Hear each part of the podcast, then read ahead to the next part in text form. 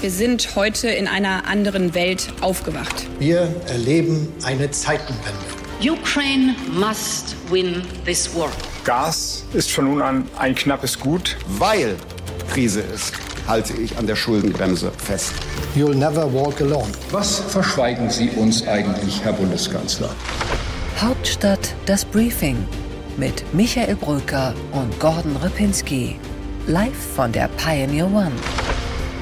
Freitag, 10. November, Hauptstadt-Podcast und ich bin endlich wieder vereint mit dem Mann, dessen politische Analysen ich jetzt wieder sechs Tage lang dringend, dringend hören wollte. Jetzt geht es endlich wieder los. Gordon Repinski ist da. Hallo. Michael Brücker ist auch da und Michael, ich freue mich, dass wir hier wieder miteinander sprechen.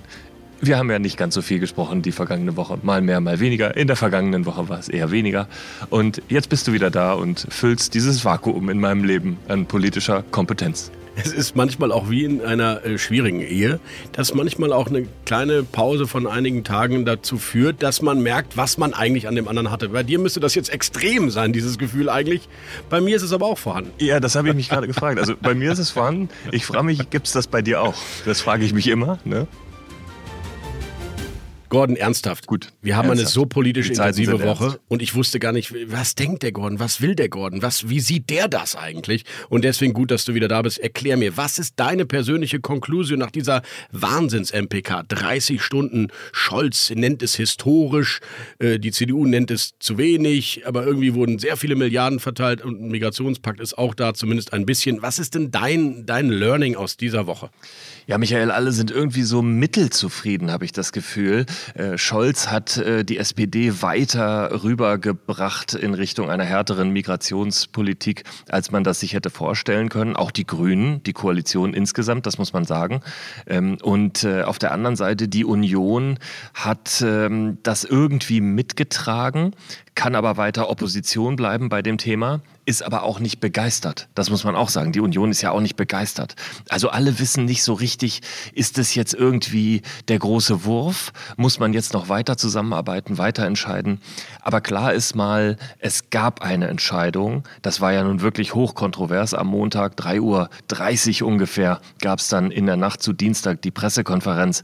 Und das war ja wirklich nicht klar, wenn wir uns vorstellen, wie verhakelt die Situation da am Montag war.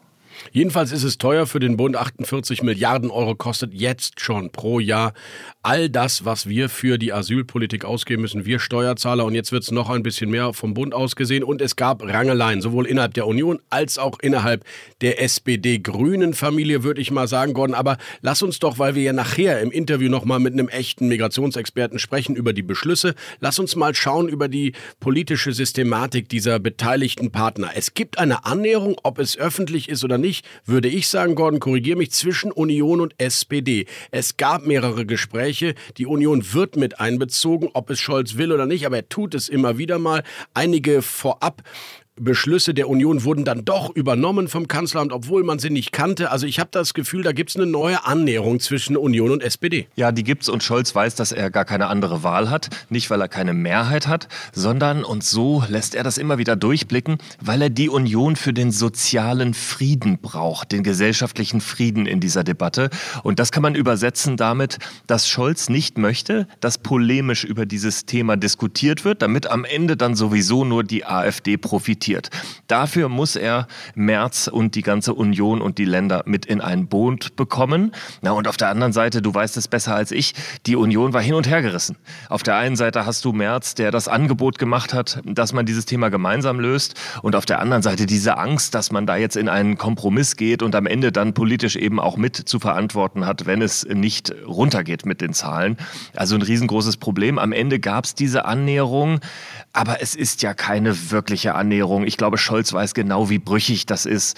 Und die Union äh, steht doch jetzt auch in den Tagen schon da und überlegt sich, naja, muss man jetzt weiter zusammenarbeiten oder wollen wir jetzt wieder opponieren? Gordon, und es gibt eine Allparteienkoalition zur Reduzierung der Flüchtlingszahlen und die ist ausschließlich gegen die Grünen gerichtet. Das muss man anerkennen. Und Winfried Kretschmann war derjenige, der in der unionsvorbereitenden Sitzung, er ist Teil dieser B-Ländergruppe als grüner Ministerpräsident, weil er ja auch mit den Schwarzen regiert, war mit dabei. Zum Beispiel beim Thema, wir suchen uns neue Asylverfahren außerhalb der EU in sicheren Drittstaaten oder Transitstaaten. Das hat Kretschmann mit vorangetrieben. Ricarda Lang und Kretschmann haben einen Gastbeitrag in der FAZ veröffentlicht. Darum ging es nur um zu zeigen, dass man auch Flüchtlingszahlen mit den Grünen reduzieren kann. Also der Druck ist groß auf die Grünen. Ich glaube, Themen wurden jetzt angesprochen, Gordon, wie zum Beispiel auch die bundesweite digitale Bezahlkarte für Flüchtlinge. Das sind keine Sachleistungen, sondern das ist eine Bezahlkarte.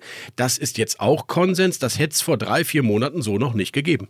Nein, wobei ich bin nicht so äh, der Ansicht, dass die Grünen so sehr bewegt werden müssen. Müssen sie natürlich in gewisser Weise. Aber wenn du dir überlegst, wo sie herkommen, ein Habeck, ein Nuripur, ein Kretschmann und selbst jetzt die Ricarda Lang mit dem äh, von dir genannten Beitrag, sind eigentlich hyperpragmatisch in der Frage unterwegs. In der Fraktion und an der Basis ist das anders.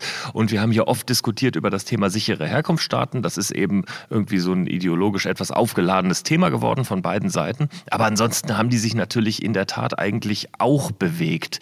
Der große Streitpunkt, den ich noch sehe, sowohl bei den Grünen als auch bei der SPD gemeinsam und dann gegen die Union, ist die Frage, soll es denn nun wirklich in Drittstaaten die äh, Entscheidungen übers Asyl geben? Und äh, da gibt es ja bisher auch nur die Entscheidung für einen Prüfauftrag. Das ist leicht gesagt. Das Ergebnis dieses Prüfauftrags können wir uns schon denken von der Ampel, nämlich wahrscheinlich wird es die Verfahren nicht geben. Und dann ist das nächste politische Streitfeld doch schon eröffnet. Bleiben Sie doch jetzt einfach bei uns und hören Sie diesen Podcast bis zu Ende, aber eben auch alle anderen Podcasts und Newsletter, die wir auf thepioneer.de jeden Tag für Sie frisch zubereiten. join.thepioneer.de. Seien Sie dabei, unterstützen Sie unabhängigen digitalen Journalismus und kommen Sie an Bord. Hauptstadt das Briefing mit Michael Bröker und Gordon Ripinski. Live von der Pioneer One.